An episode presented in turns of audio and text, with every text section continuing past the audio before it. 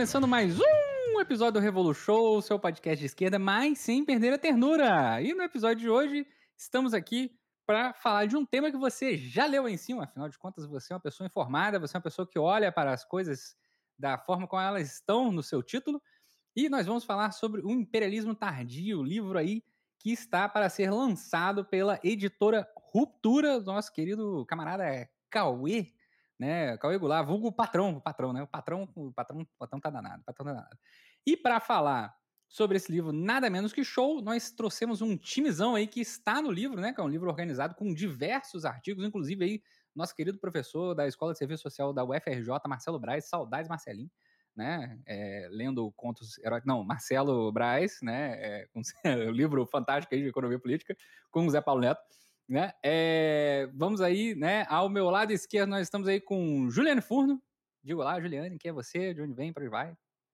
Olá, eu sou a Juliane Furno, sou doutora em desenvolvimento econômico no Instituto de Economia da Unicamp, sou militante da Consulta Popular e tive a honra de ser convidada pelo Luizinho, que é meu amigo, vai fazer 11 anos esse ano para escrever um dos artigos nesse livro que eu trato do imperialismo a partir de um estudo de caso de um conglomerado na área de saúde. E muito obrigada, é um prazer estar aqui no Revolução Podcast, que sempre que posso estou ali coladinha no Spotify ouvindo e acompanhando.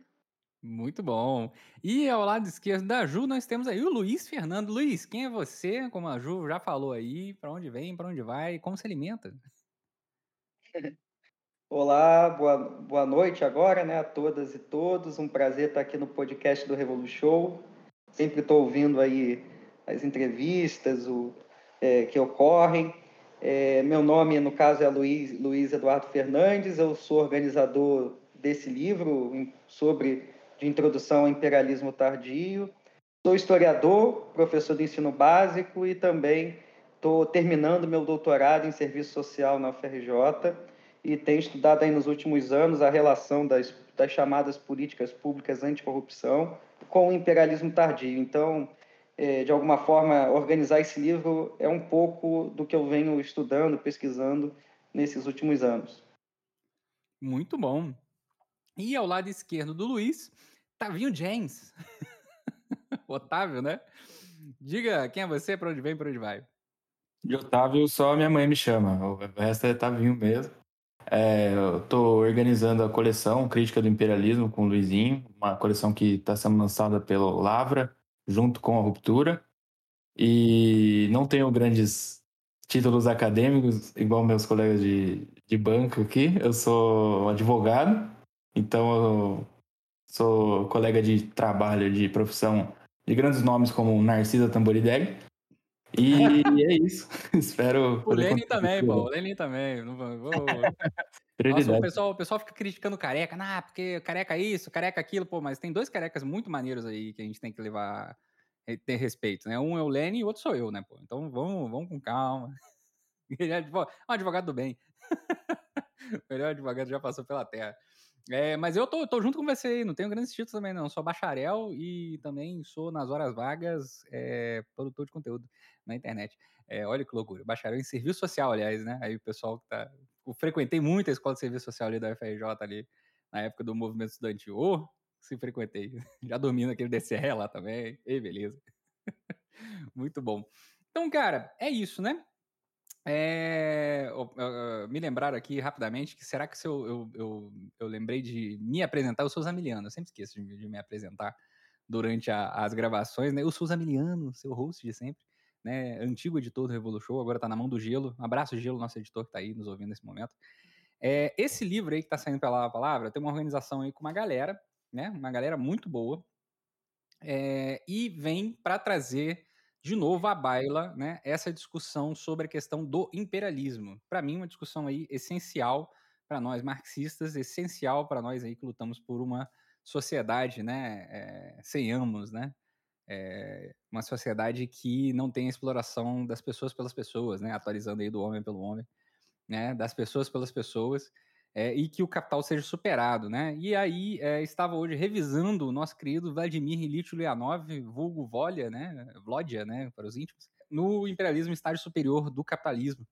Ele que traz essa discussão que foi tão bem fechada durante o século XX, tão bem discutida durante o século XX, apesar dele ter iniciado essa discussão também no final do século XIX ali, mas principalmente ter fechado isso mais no século XX, junto com outras grandes figuras como Rosa Luxemburgo, é, discutindo o imperialismo na nossa sociedade. E é, eu gostaria que a gente começasse por isso. Então, assim, se possível, acho que eu vou começar, não sei se pela Ju, né? É, Ju, o imperialismo, assim, qual a importância da gente estar tá debatendo o imperialismo nesse momento, nessa quadra da história, né? Em pleno século XXI, 2021, praticamente aí 100 anos, né? Praticamente não, mais de 100 anos depois do lançamento, aí, por exemplo, do imperialismo fase superior do capitalismo do nosso querido Vladimir Ulyanov.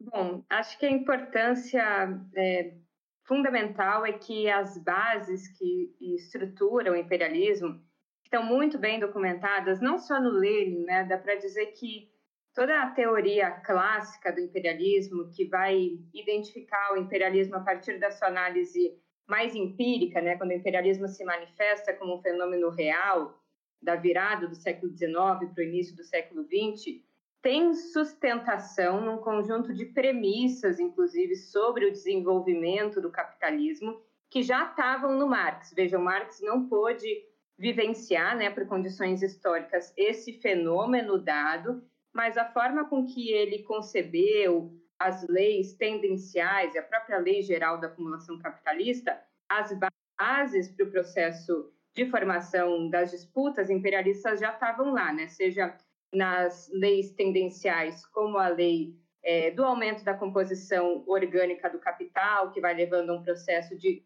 também concentração, mas sobretudo de centralização do capital, que tem como decorrência uma outra lei de tendência da monopolização do capital, é, a própria lei geral da, da acumulação capitalista, né, que tende é, a elevar o conjunto dos investimentos, fazendo com que cada vez mais os trabalhadores sejam chamados a participar da atividade produtiva, né? Então, cada vez mais o capital vai generalizando a forma de assalariamento como a forma geral das relações sociais de produção, ou seja, ele vai destruindo a pequena propriedade, os trabalhadores por conta própria, as relações artesãs, né, que os trabalhadores têm ali nos núcleos familiares ou nas pequenas oficinas um certo ainda controle sobre os meios de produção, um certo controle sobre a finalidade, o preço e as relações é, de produção e de troca, e vai, é, num processo avassalador, destruindo essas formas tradicionais, né, pré-capitalistas comunitárias, e generalizando a proletarização dos trabalhadores. E essa é a grande contradição da lei geral. Quanto mais se desenvolve o capitalismo, mais se socializa a produção, ou seja, mais os trabalhadores participam do processo produtivo, ao passo que cada vez mais essa produção de riqueza é cada vez mais centralizada num pequeno punhado de capitalistas que se apropriam cada vez mais desse excedente. Veja, essa forma de conceber e também o que está presente lá no texto do livro 3 do Capital, que estes autores, sobretudo o Lenin, o Rio, Ferdinand Rosa Luxemburgo, talvez o Bukharin, a exceção tenha sido a Rosa, né, que desenvolveu uma teoria do imperialismo um pouco mais focada no livro 2 do Capital, um pouco mais é, nas desproporções setoriais entre departamentos, mas todos esses outros partem muito mais é, do livro 13, dessa tendência à monopolização do capital e da concorrência intercapitalista, o que estava já no Marx.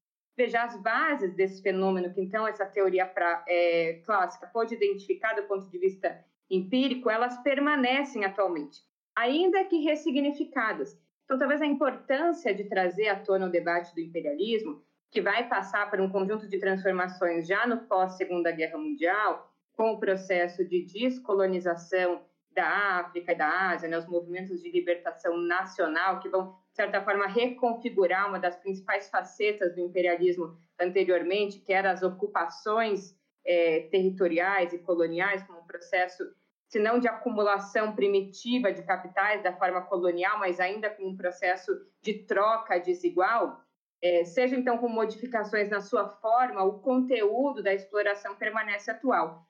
E talvez ainda mais significativo seja não só que o imperialismo segue como o elemento central na formação é, e manutenção das desigualdades seculares entre os países, segue como um elemento que aprofunda as desigualdades e mantém é, os países periféricos e dependentes numa lógica estrutural da manutenção dessa condição, mas porque né, o imperialismo, esse tema, e eu vou encerrando por aqui, amargou, vamos dizer, um refluxo significativo, inclusive no período em que os países latino-americanos mais sofreram as consequências do imperialismo. Olha que paradoxal. Então, nos anos 80, enquanto os países latino-americanos sofreram drasticamente com a atuação imperialista, que a própria Conceição Tavares, né, retomando aqui a diva pop que ganhou as redes sociais, vai identificar como a retomada da hegemonia americana, a diplomacia do dólar forte, a diplomacia das armas, que com o aumento substancial da taxa de juros norte-americana em 79 vai fazer um processo de retomada dos capitais é, para o sistema bancário norte-americano e colocar o mundo todo em recessão e os países latino-americanos numa crise da dívida impressionante que fez com que toda a acumulação exportadora fosse para pagar juros e amortizações da dívida, neste período em que o imperialismo demonstra uma faceta substancial, esse tema amargou um certo refluxo entre, sobretudo, os marxistas, mas vamos dizer a esquerda de forma geral. Quem fez ressurgir o tema do imperialismo nos anos 90 contraditoriamente, vai ser aqueles que advogavam o fim do imperialismo, principalmente com a ideia de que o imperialismo teria se reconfigurado numa ideia de império, então que a soberania nacional hoje seria muito mais fluida, que as corporações teriam tomado o papel dos estados nacionais, ressignificando um pouco essa ideia de imperialismo ligado a estados nacionais. Então, a grande importância, eu acho, é recolocar esse debate nos termos clássicos, do ponto de vista do lugar de partido, o capitalismo segue sendo monopolista, a concentração, centralização e a concorrência capitalista seguem sendo o que dinamiza é, a lógica do capital, mas com modificações substanciais. Se não é mais as ocupações territoriais, são outros elementos, agora sim vinculados ao livre mercado, como o imperialismo, como a lógica da financiarização, é, como o elemento das trocas desiguais, as transferências de valor, é, que são base um pouco do processo é, de manutenção das desigualdades que sofrem as economias latino-americanas. Então, eu acho que a importância é repensar os elementos concretos, né, a divisão internacional do trabalho, as cadeias globais de valor, as cadeias de valor trabalho, a partir das bases clássicas, mas contemporaneizando quais são os dilemas do capitalismo na sua forma mais madura, em que se reproduz o imperialismo, mas de uma forma é, diferenciada, que é tarefa dos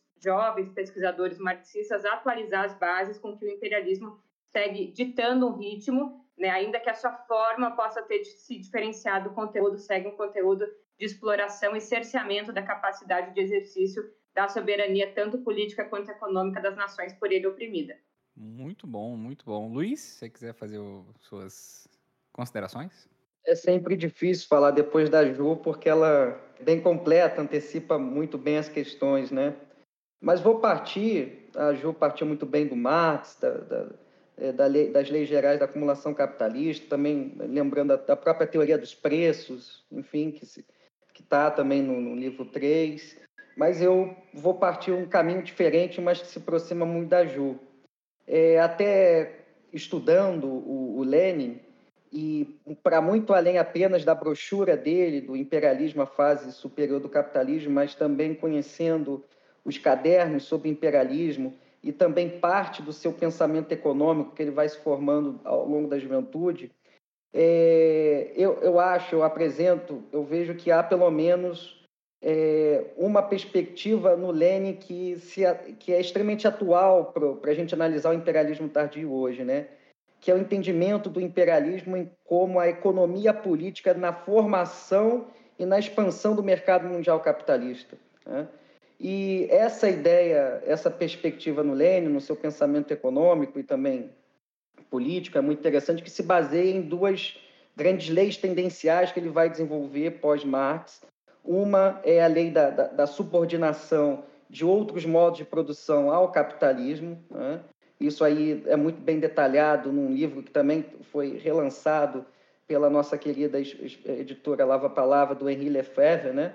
é, o pensamento de Lenin, se eu não me engano o nome, me corrijam é, é, se eu estiver falando besteira, e a outra lei tendencial é a lei do desenvolvimento desigual. Então, acho que essas duas premissas são fundamentais para a gente entender a compreensão é, do imperialismo no Lenin enquanto é, é, é, um fenômeno e também, posteriormente, uma, uma, uma compreensão teórica da economia política, da formação e da expansão do mercado mundial capitalista. Isso é muito interessante para quem estiver ouvindo a gente, para a gente não cair nem em, em perspectivas economicistas é, é, sobre o que seria o imperialismo, reduzi-lo, por exemplo, à mera exportação de capitais. Por outro lado, também a gente não reduziu os estudos é, é, e a compreensão sobre o fenômeno do imperialismo a uma mera geopolítica, em alguns casos mais grotesco, algumas teorias da, da conspiração.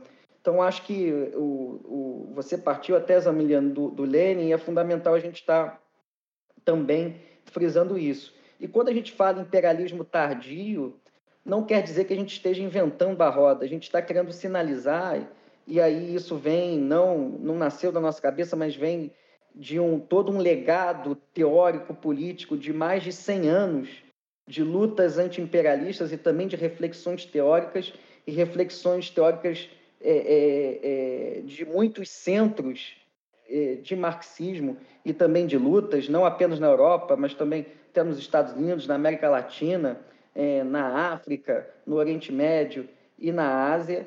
E por isso que a gente vê que esse imperialismo tardio, na verdade, quando a gente fala, é a, é, é a, a, a atualização histórica de um imperialismo maduro, né? da expansão máxima daqueles elementos que o Lenin colocou, Lenin não só, mas também, em parte, a Rosa Luxemburgo, o Bukharin, o Hilferd, é, é, colocaram no, nos seus estudos clássicos no início do século XX. Então, quando a gente está falando que esses elementos da expansão da era, da era monopólica do capital se expandiu, a, a, principalmente por meio da financiarização, a traços que a gente jamais viu, da livre circulação dos capitais, principalmente pós a queda é, da União Soviética, e de fato formando um grande mercado mundial é, é, é, capitalista, o domínio de uma fração superior da classe capitalista, que já também está no Lênin, e essa fração superior, o Lênin chamou de oligarquia financeira, esses todos os elementos foram potencializados. Quando a gente fala potencializados, eles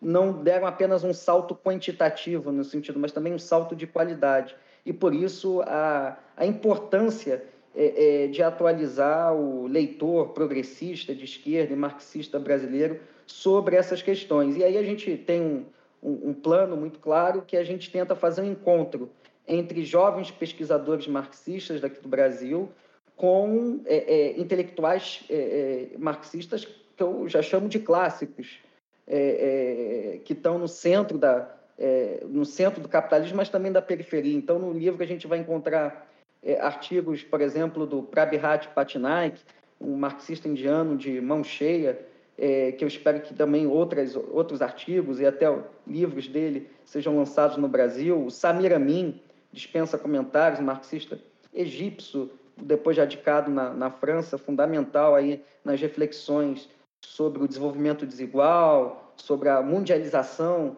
é, da lei do valor. O Antônio Avelas Nunes, um intelectual orgânico do Partido Comunista é, Português, também muito atuante até no processo da revolução dos escravos e que chegou a ser reitor da Universidade de Coimbra. Enfim, é um livro que reúne um pouco esse esforço em estar tá alinhando a experiência de já marxistas consagrados com a ousadia e, e que é característica do pessoal mais novo, né, em estar tá propondo é, é, novas investigações e perspectivas de pesquisa sobre o imperialismo tardio enquanto uma categoria teórica, mas também uma, uma categoria teórica que arme os movimentos populares e os partidos aí de esquerda e revolucionários anti-imperialistas.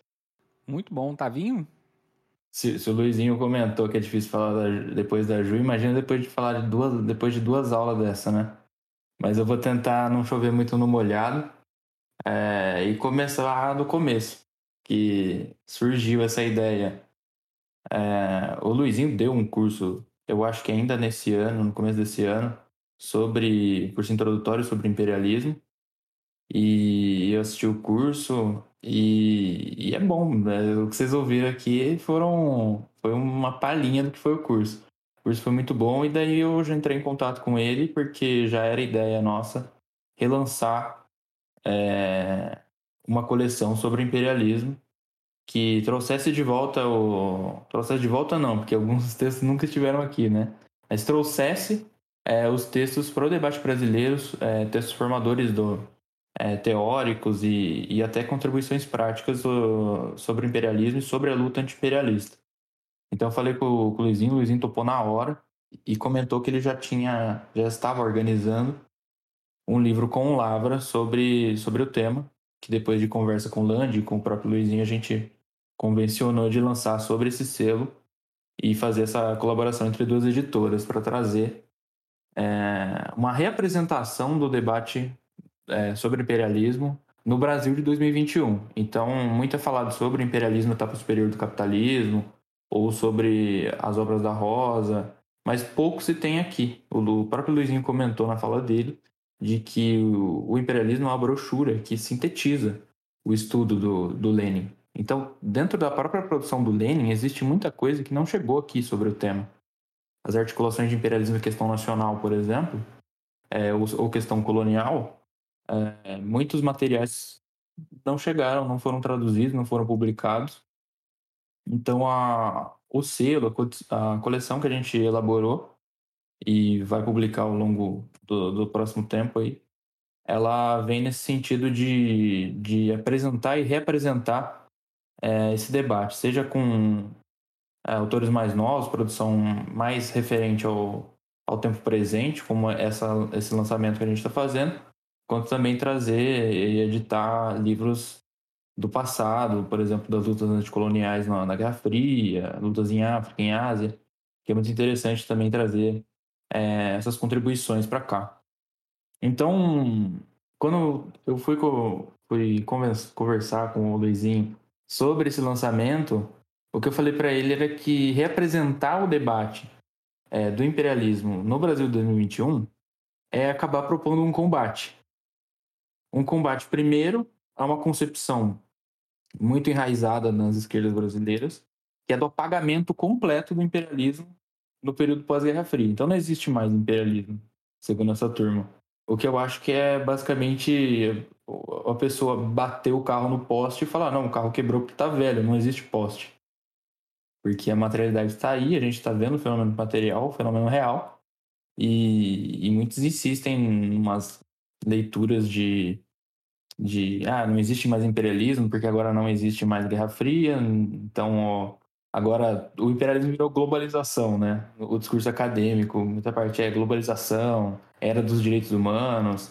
O livro ele vem com com um artigo do Caio Andrade sobre isso, em que ele se apropria de contribuições do Lossurdo, principalmente do Democracia e Bonapartismo, mas também em outros livros, por exemplo, Linguagem do Império também debate muito isso de como essa nova ordem que é erigida pós-final da Guerra Fria, ela continua com o imperialismo, continua com, o colonialismo e é, existem e persistem cada vez mais agressivos. E também, é, se por um lado é, existe esse combate contra esse apagamento, também existe um combate é, quanto a uma outra parte da esquerda, dos setores progressistas, que ainda admitem o imperialismo, mas com concepções vulgarizadas. Então, por exemplo, é, a concepção de imperialismo como incursão militar meramente. Então, ah, imperialismo é quando um país invade outro.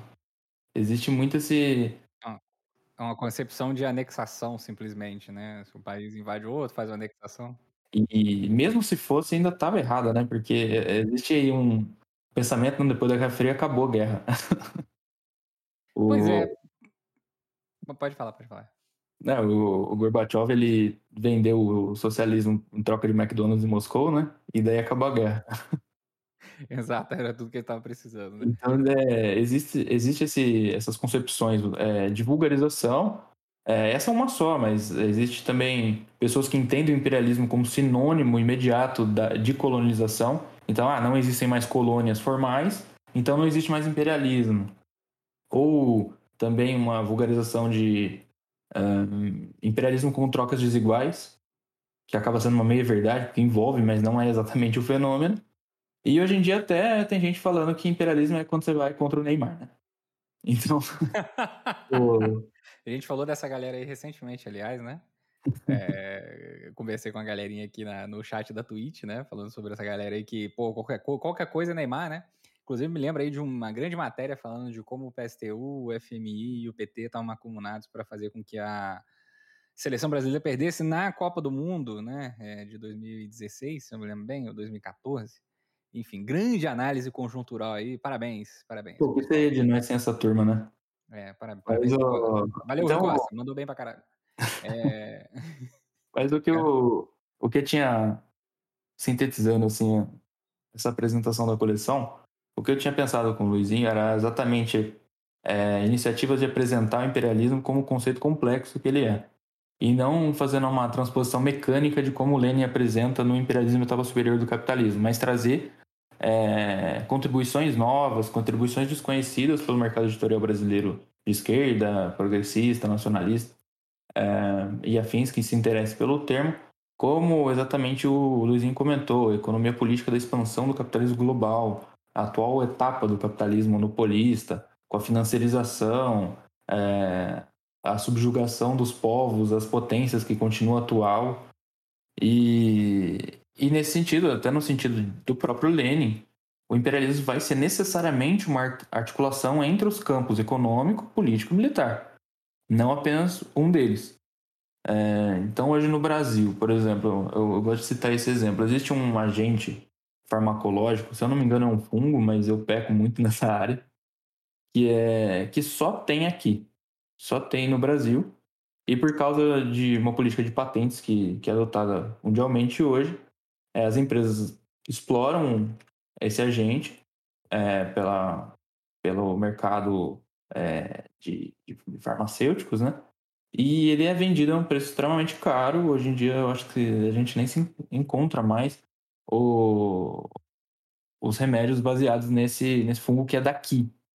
Então, por exemplo, essa é uma questão que as concepções vulgares que eu citei anteriormente, elas não dão conta de explicar. Como é que o sujeito que acha que imperialismo é incursões militares vai explicar é, uma patente que barra o povo brasileiro de ter acesso ao, ao próprio fármaco, ao próprio droga, é, no sentido é, médico da palavra, é, e isso nada mais é do que mecanismo de transferência e apropriação de valor.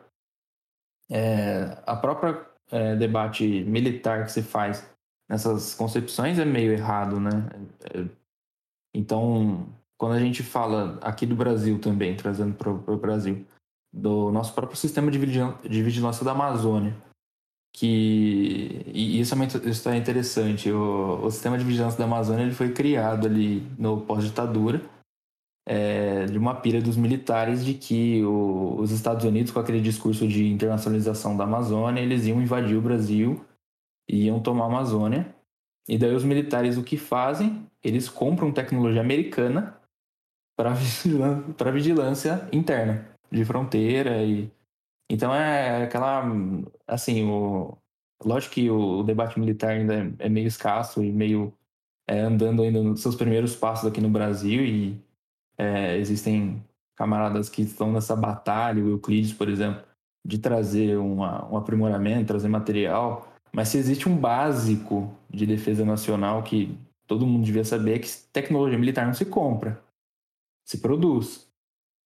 Então, o que foi feito no nosso sistema de vigilância da Amazônia é que o Wikileaks, e eu não lembro se. Não sei se vocês lembram dessa história, mas o Wikileaks vazou que, o, que a gente estava sendo espionado pelo sistema de.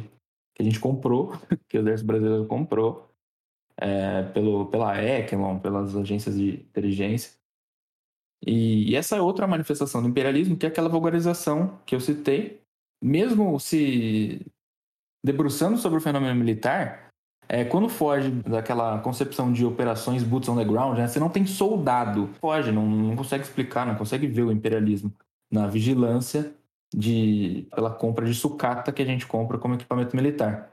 Então, debater o imperialismo hoje é debater produção, é debater ciência, é debater saúde, é debater defesa nacional, a, a nossa própria dependência.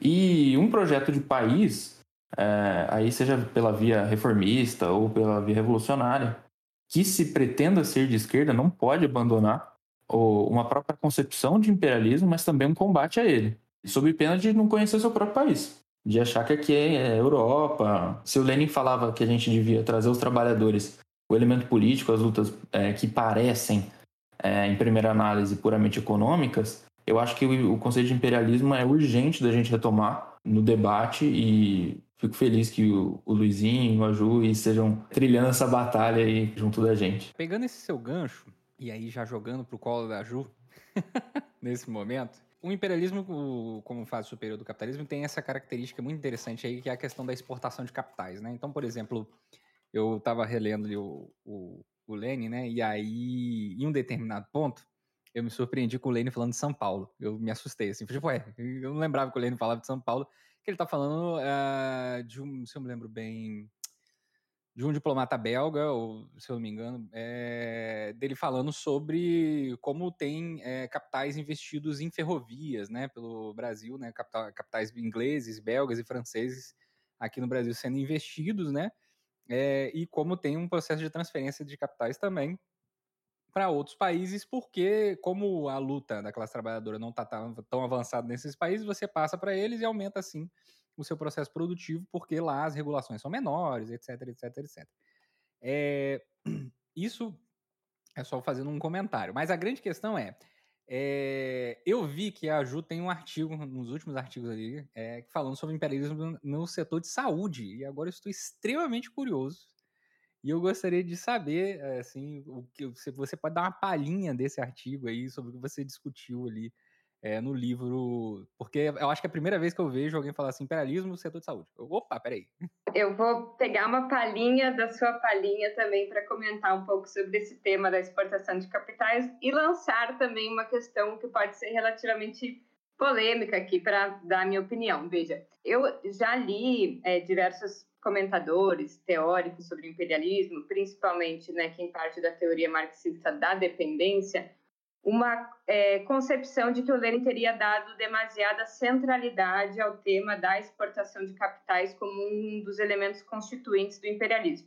E aí é bom lembrar para quem está assistindo aqui a live, não leu ainda o Lenin, está tomando contato, o Lenin caracteriza cinco elementos que vão basicamente sintetizar os cinco capítulos que ele divide essa brochura como os elementos que, que ele sugere ali, então, uma caracterização do que é o imperialismo.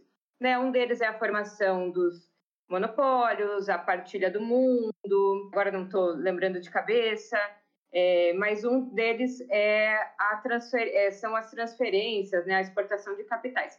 E isso está muito ligado a um processo particular. Né? No final do século XIX, a Europa Ocidental viveu uma grave crise, né, uma depressão econômica, né, caracterizada por vários anos de recessão econômica, que levou a um certo sobreacúmulo de capitais, que, em função da própria depressão na atividade econômica, estavam relativamente estagnados, né? E capital sobrante, né, precisa encontrar espaço de valorização. Essa é a lógica do capital.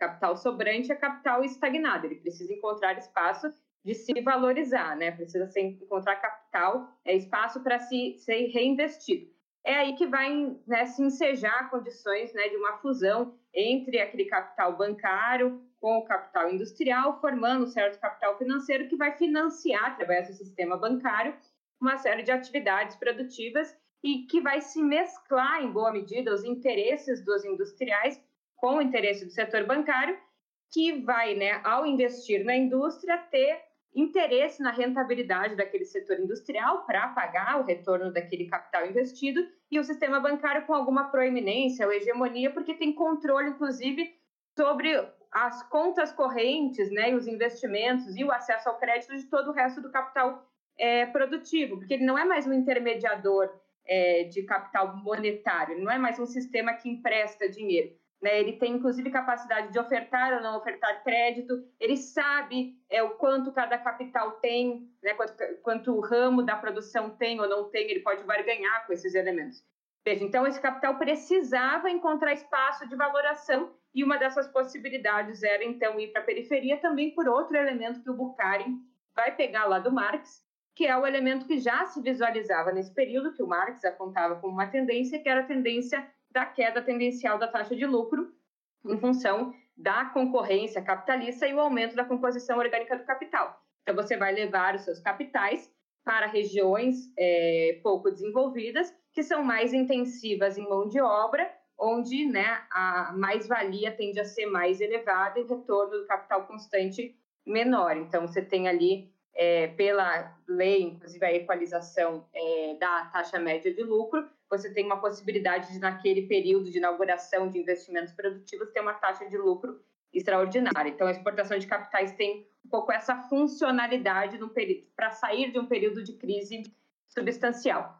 É, e aí, alguns teóricos, eu acho que numa visão bastante economicista, e aqui não é uma crítica à teoria marxista da dependência, que eu sou bastante tributária, né? Inclusive, identifico que a outra faceta do imperialismo, quando se olha as economias dependentes, é, é justamente essas características, né? A transferência de valor, um processo de superexploração do trabalho, uma cisão no ciclo de capital, como se reproduz a lógica do consumo e da produção, mas levou, né, a uma análise na minha avaliação um pouco economicista, acreditar que a exportação de capitais determina, em última instância, uma característica imperial, descolada da avaliação de outras categorias conjugadas. Então, veja, o fato do Brasil ter ter se deslocado, né, ou ter se diferenciado nas economias latino-americanas no sentido da diversificação produtiva e também ter sido exportador, só que em grande medida de mercadorias e não de capitais, e o Guimar Marini cita o exemplo da Petrobras,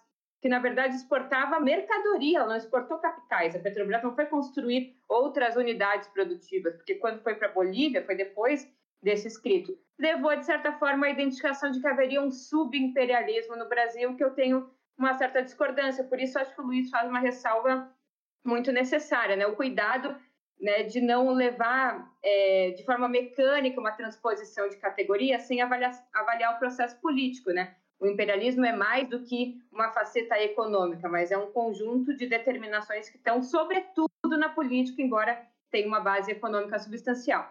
Esse tipo de raciocínio também leva a acreditar a China um papel imperialista ou subimperialista pelo fenômeno exportação de capital. Não levando em consideração, por exemplo, que o retorno médio da exportação de capitais na China se dá uma taxa de 3%.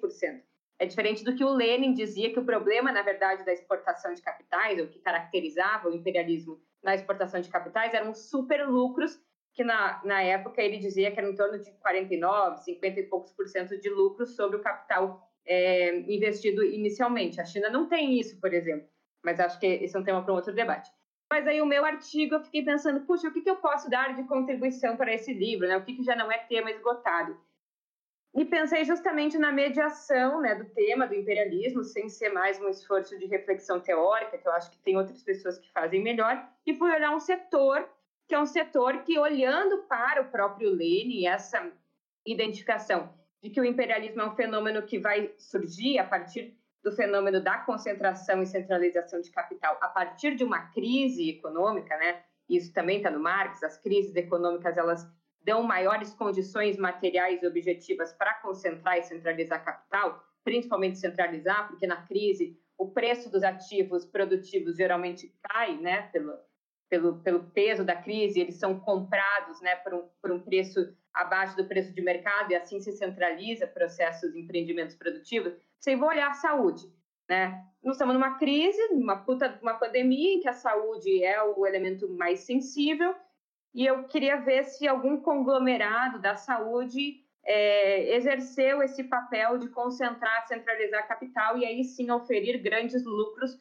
por esse processo de verticalização que é típico de uma unidade que reúne ali sob a hegemonia do capital financeiro, é, porque a gente estudou uma empresa, a DNA Capital, que é justamente essa fusão, porque no grupo empresarial, né, no, no seu conselho de, de administração, tem setores que são representantes do capital bancário e financeiro, tem fundos de investimento, tem representante de bancos, é um investimento produtivo, está na área da saúde, conglomerou vários setores, é, verticalizou, concentrou e centralizou capital é, internalizou, é, internacionalizou esse investimento produtivo e, de fato, oferiu um lucro extraordinário num período em que a falta de saúde né, despontou como um elemento de, de, de avanço, inclusive sobre a sobrevivência física, né, o, o recurso humano mais importante que é a vida. Então, tentei fazer esse estudo de caso e apontar também alguns elementos que dizem respeito à própria atuação do neoliberalismo no Brasil, olhando como referência esse indiano, Paitnaik, que o Luiz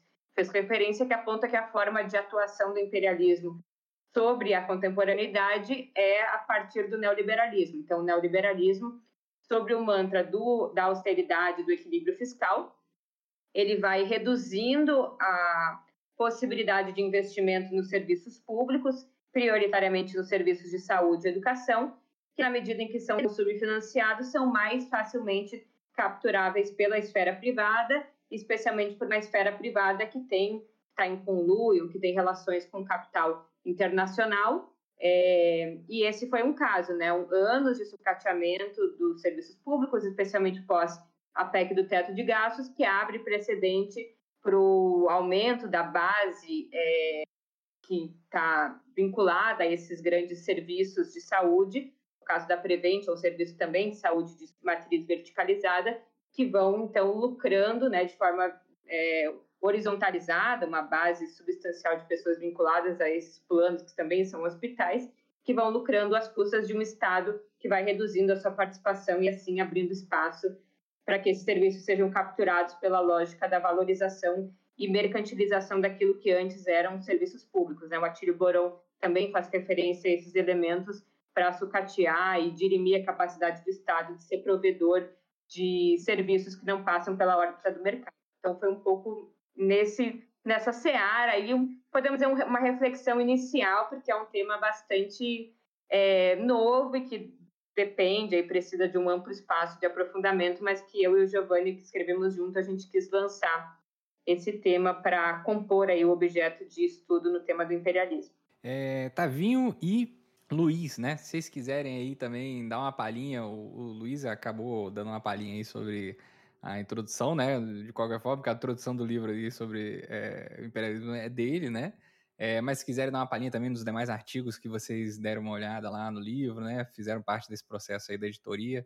É, Sinta-se à vontade aí pra galera, pra gente incentivar a galera que tá ouvindo aqui e falar assim, putz, esse livro aí, né, realmente, só pelo da, da Ju ali, eu já tô com vontade de comprar o livro já. Veja, eu destacaria, até a partir da fala da, da Ju, até a gente voltando aos clássicos, além da, da tão falada lei, da, da lei de tendência, a queda tendencial da taxa de lucro, o, a economia política da crítica do imperialismo dos clássicos, elas também, eles também inauguraram, indicaram, principalmente o Bukharin e o Lenin, a tendência é, da putreficação do capitalismo e o que, que ele chamou de tendência à estagnação econômica. Isso é muito polêmico, mas tem a ver um pouco a reflexão que a Ju traz com, com as sucessivas crises de superacumulação e a, e a necessidade de cada vez maior acúmulo de capitais para eles conseguirem se valorizar.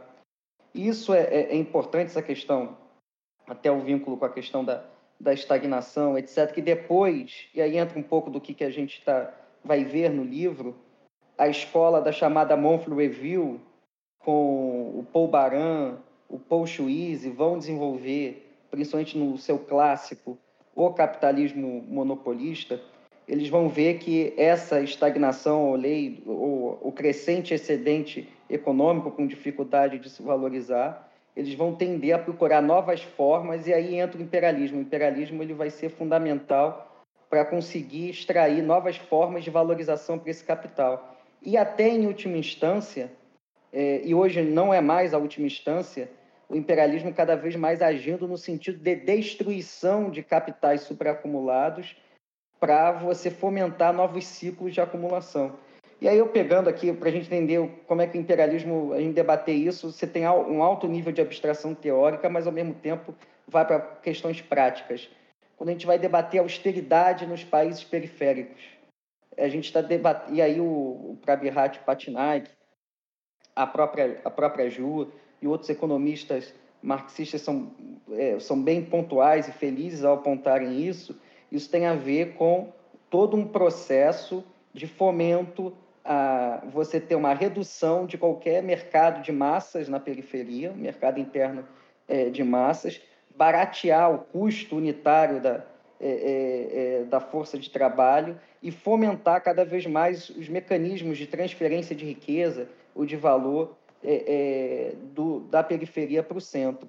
Então, acho que isso, a gente destacar esse ponto é muito importante, como que quando a gente fala de agressividade do, do imperialismo contemporâneo, do imperialismo tardio, a gente está falando de questões que a gente está lutando no nosso cotidiano. O outro elemento, aí, dialogando aí diretamente com a Ju e corroborando com, com ela, é que a gente, é, se no Lenin, na época do Lenin, da Rosa, do Bukharin, do Hilferd, a grande faceta política do imperialismo era o neocolonialismo, hoje a gente tem um imperialismo, digamos assim, puramente capitalista. Ele se dá, é, até a Ellen Wood aborda muito bem isso, ele se dá por mecanismos puramente de mercado. Né? É, só que, como a gente viu, o imperialismo como uma economia política da expansão do mercado mundial, ele depende de mecanismos diretos e indiretos de intervenção política nos países dependentes periféricos. E aí você tem uma, uma complexificação das formas de é, ampliação é, da atuação do imperialismo. Até eu tenho um artigo abordado isso diretamente do Carlos Nelson Coutinho, que ele vai chamar esses processos de ocidentalização periférica como que o imperialismo contemporâneo, e aí a gente for pensar não só na América Latina, mas países africanos, asiáticos do Oriente Médio, ele tenta moldar uma sociedade ocidental, ocidentalizada, mas de forma periférica, a partir dos seus diversos aparelhos privados é, de hegemonia, para influir nas políticas públicas, nas políticas sociais, nas políticas econômicas e até mesmo no próprio pensamento de esquerda nessas regiões. Aí a gente vê o, o exemplo das ONGs ligadas ao Jorge Soros, etc., que também cumprem um papel para além aí de uma teoria da conspiração, mas como uma referência é, é, político ideológico nessa construção aí é, dos embates é, na luta de classe. Eu acho que esse é um ponto muito importante para a gente diferenciar, por exemplo, como que o, o peso é, anglo-saxão, esse imperialismo tardio, ele é, ele é sobretudo até parafraseando um pouco o livro da Ju, né, que está para sair, ele é sobretudo anglo-saxão. A Ju até fala que é estadunidense, também concordo.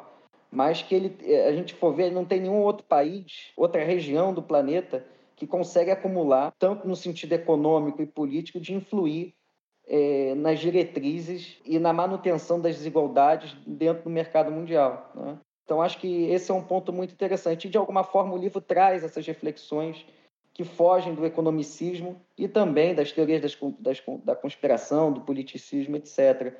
Cabe destacar o, o artigo da Intan Suandi, que é uma pesquisadora é, da, da Indonésia, que é professora nos Estados Unidos, escreve, escreve para Monfort Review.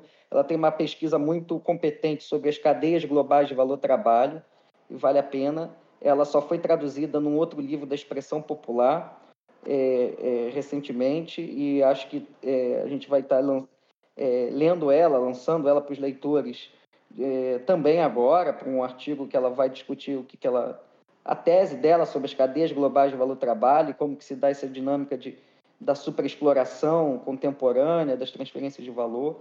Cabe destacar também que há reflexões mais no campo da chamada superestrutura, como o artigo do Caio, que o Tavinho já falou, sobre os direitos humanos, um artigo do Carlos Serrano Ferreira, da relação entre imperialismo contemporâneo, fascismo e religião, e também e da nossa querida Jaqueline Botelho, é, refletindo sobre a relação do racismo no Brasil com o imperialismo contemporâneo.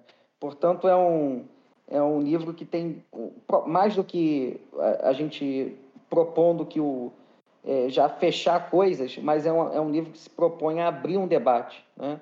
abrir um debate é, é, plural, é, dialógico, mas ao mesmo tempo marcando uma posição importante no campo aí anti-imperialista e no campo aí de uma produção é, ampla da teoria revolucionária. Então acho que, que é isso aí, o Tavinho pode me complementar também. Você foi completo já. Uh, eu ia comentar mais do, dessa.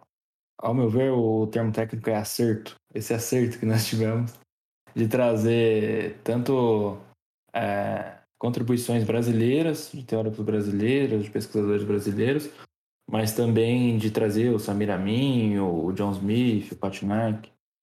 E, e daí queria fazer aquela propaganda do, dos nossos, né?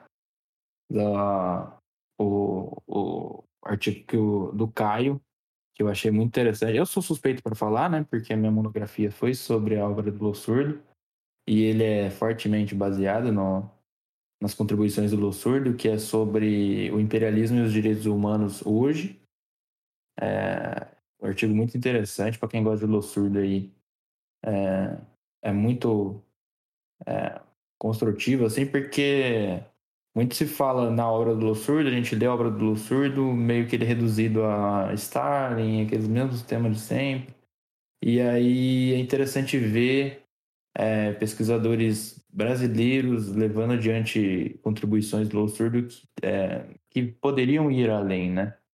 É, não só ler, reproduzir o que ele fala, mas também é, pensar a, as categorias que ele traz, as reflexões. O Democracia e Bonapartismo, por exemplo, é um livro que eu acho que é incontornável para entender essa, essa nova ordem pós-Guerra Fria e que ia até bater nos. O Lossur, às vezes, ele faz isso, né? Ele escreve um parágrafo, eu, tinha certeza, eu tenho certeza que ele pensava assim: esse é pro leitor ficar desgraçado da cabeça. Esse é para todo mundo ficar puto. Então, é, então já, já levantei minha suspeição de falar sobre o, do, o artigo do Caio, porque o tema muito me interessa, mas também o, o da Jaqueline, que o Luiz falou, que vai é, se focar é, no racismo e a relação do imperialismo, que parece que não. Parece não, pra gente não parece, né? Mas para aquelas concepções que eu disse que, que hoje são dominantes de, de imperialismo é, vulgarizado, imperialismo é, como fenômenos apartados, ela é uma concepção que não é imediata. As pessoas é, podem ter certo distanciamento de, pô, o que, que o imperialismo tem a ver com o racismo? E é um artigo muito competente, inclusive tem é, considerações é, mais específicas sobre, o, sobre essa época de Covid-19 que a gente viveu aí. E muito bom. Tem o, o, artigo da Sofia Manzano, que eu também gostei bastante, porque ele discute dinheiro e moeda, e o papel do dinheiro e da moeda no imperialismo. E então eu fiz aí um merchanzinho dos que me vieram à cabeça da, dos nossos pesquisadores brasileiros para dar aquela moral, porque a intenção era essa, era trazer uma atualização, renovar o debate, reabilitar um debate que estava meio na gaveta e esperar que, pô, se, sei lá, de 300 pessoas que comprarem o livro, 10 vierem escrever um texto, se sentirem é, provocados a pesquisar, é, escrever, fazer um podcast, sei lá. Eu acho que já valeu esse primeiro passo que a gente está dando. A utilizarem também o texto ali como forma de avaliação da conjuntura e da realidade para intervenção na mesma também, né? Enfim, é, não como se um artigo não fosse uma, uma, forma de intervenção também, né? Mas um artigo também é uma forma de intervenção, mas na tirada de política. Então, assim, eu acho que é muito importante quando a gente fala é, do imperialismo, né? Quando a gente fala da dessa é, do capital monopolista, né, a gente ter ele em mente para a gente fazer uma boa avaliação conjuntural, né, para a gente entender em qual sistema a gente está, em qual momento da história é, e da economia, enfim, da sociedade a gente está, é, inserido, né? E como isso rebate no nosso cotidiano, né? Eu gosto muito da bom, como bom assistente social que sou, né? Assistente social tem essas manias, né? O, o Luiz aí sabe muito bem, né? Tá na escola de serviço social, então a gente já, já conhece todas as manias possíveis, né? Uma delas é falar tudo em sigla, né? E a outra sempre discutir a categoria mediação, né? E muitos assistentes sociais não saberiam usar a categoria mediação, só falar, né? Mas enfim, né? De fazer uma avaliação é, de, da, da, singularidade ali, né? Universalizar toda aquela discussão e, por sua vez, particularizar aquilo, tem, tomar uma, fazer alguma coisa, né? Enfim, é a parte mais complicada, inclusive, né? De todas é o fazer, né? É, o, é, o, é a prática ali necessária para a gente superar a nossa sociedade, mas não tem como, né? Como o Lenin mesmo já falava ali no que fazer, né? A gente repete isso um milhão de vezes e acredito que se a gente repete um milhão de vezes é porque o sentido deve ter, né? É, sem teoria revolucionária não há prática revolucionária, né? Você pode ter uma prática que sem uma avaliação teórica você pode dar com os burros na água e você pode ter uma avaliação teórica que, por não ter prática nenhuma, você também vai dar nos burros na água. Então tem que ter ali o. Agora eu vou dar uma de Confúcio, né? O caminho do meio, né? para dar uma olhada. Alô, Xi Jinping, hein? Um abraço, hein? Financiamento chegou esse mês. O... Aqui no Revolution, né? É... Então, eu acho que a gente está aí num ponto ótimo aqui do, do programa, né? A gente já está com 56 minutos aí de gravação né? A gente acha que vai conseguir finalizar com uma horinha. Queria perguntar para vocês se a gente pode se encaminhar para os finalmente. Eu vou fazer igual a Câmara dos Deputados, né? Agora de brincadeira, porque o, o ouvinte não tá vendo, né? Mas tem uma galera vendo na live aqui. Quem concorda, permanece como está, tá aprovado aqui na nossa assembleiazinha. E antes, né, obviamente, da gente ir para os finalmente, nossos queridos camaradas que estão aqui neste momento, a gente vai para o Comissariado de Comunicação e Propaganda deste lindo podcast. Olá, pessoas! É um prazer finalmente falar com vocês. Eu sou o Gelo, que o Zé Emiliano comentou ali no começo do episódio. Eu sou o editor do Revolution faz um tempinho já. E hoje eu tô aqui para trazer o comissariado para vocês. Finalmente me tiraram dessa linha escura e úmida em que deixam a gente trabalhando lá. É mentira, nenhum trabalhador é maltratado nessa empresa vital. Somos muito bem tratados. Primeira coisa, a gente agradece muito todos os apoios que vocês dão mensalmente pra gente não tá fácil e vocês continuam nos apoiando, continuam fazendo o Revolution acontecer. Se você apoia o Revolution a partir de cinco reais, você concorre a sorteios de cursos da classe esquerda. Olha só que legal, né? E somos muito gratos a todos vocês. Se você não apoia o Revolution ainda, você pode fazer isso em padrim.com.br barra Revolution ou no aplicativo PicPay ou na Orelo.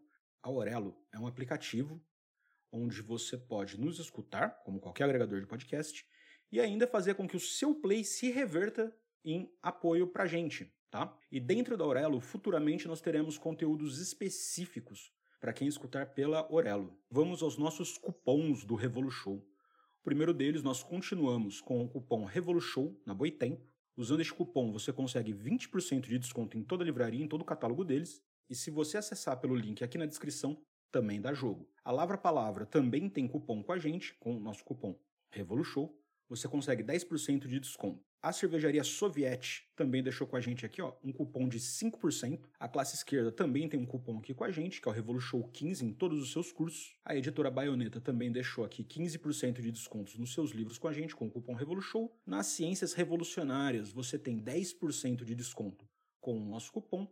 E na camisa crítica e na veste esquerda, você tem 10% de desconto com o nosso cupomzinho Revolution para andar elegante, bonito, bem vestido e dizer para todo mundo o que você pensa da vida. Lembrando que nós também temos 20% de desconto em todos os pôsteres da Revolustore com o cupom RevoluShow20.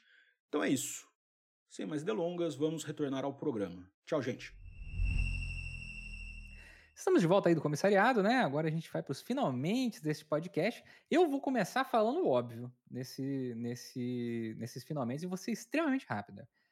Não tem como você acabar de ouvir esse podcast e não entrar agora no Catarse, né?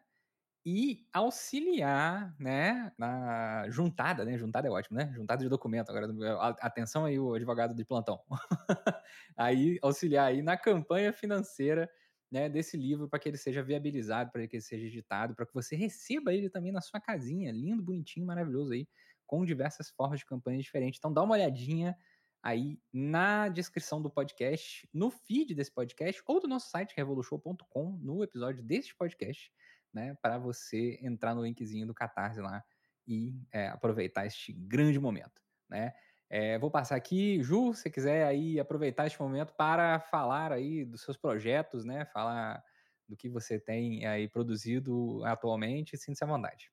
Quero fazer duas autopropagandas, embora eu morro de vergonha de fazer isso, mas quando você, ouvinte do Revolution, já estiver com o ouvidinho conectado no programa, já vai ter saído um vídeo muito especial no meu canal Gil Forno no YouTube, que eu vou falar justamente sobre ele, o imperialismo, mais um dos elementos que o Tavinho já listou vários em que o imperialismo se manifesta e um deles é numa coisa muito corriqueira da nossa vida, que é a inflação.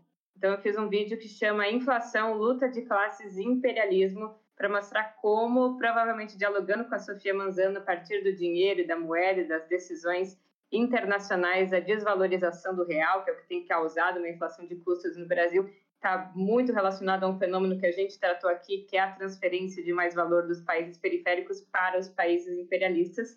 É, assista lá. E a outra também, o Luiz já é, deixou no ar aqui, mas eu também escrevi uma contribuição, um livro introdutório, tipo Coleção Que É, que é um livro sobre imperialismo, um pouco 100 anos do debate do imperialismo, nos últimos 100 anos. Está na editora, é, vai sair quando o Jones Manuel entregar o dele, que é um outro livro que vai sair coladinho com o meu, porque é uma coleção.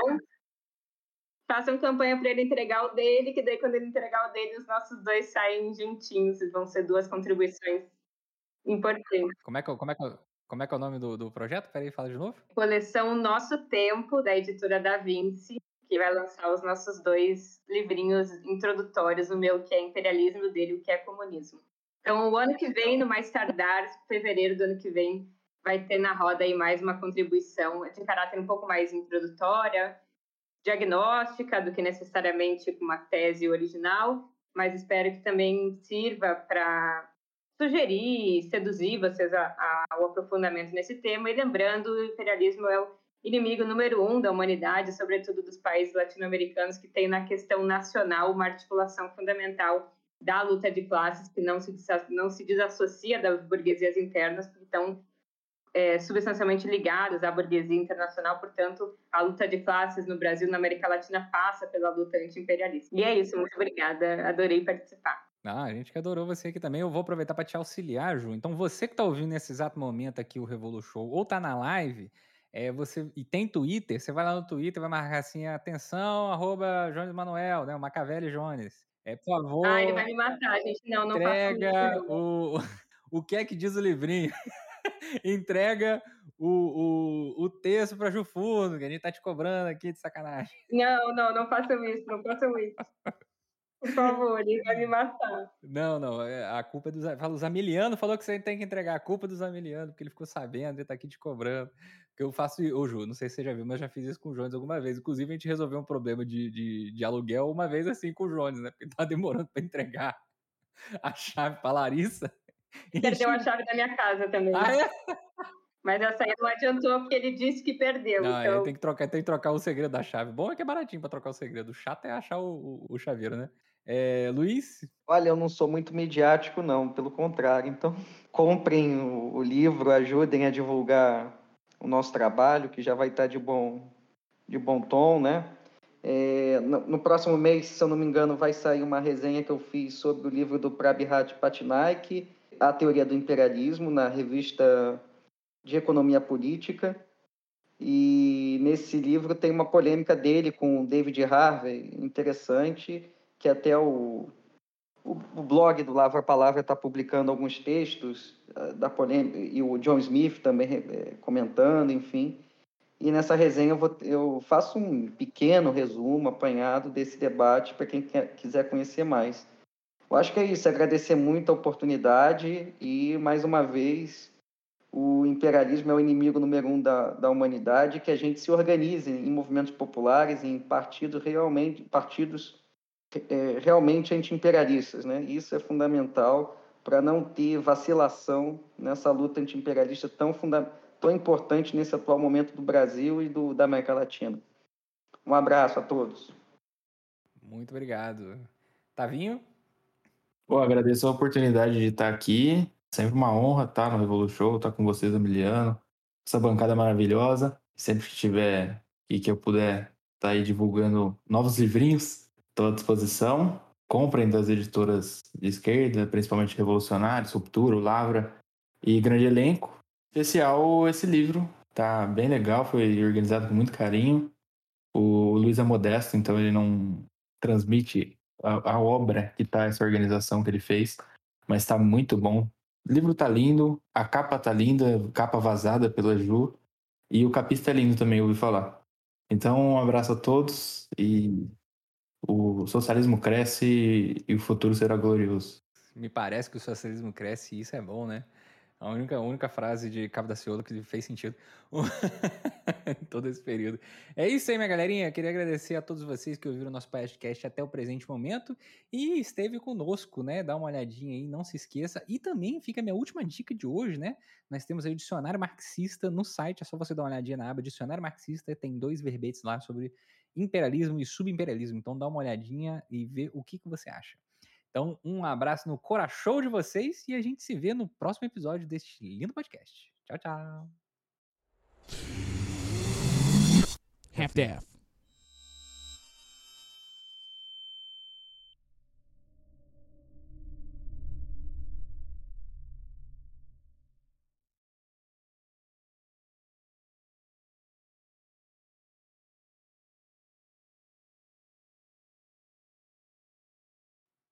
Aquele momento que você tá parando de gravar tudo, peraí.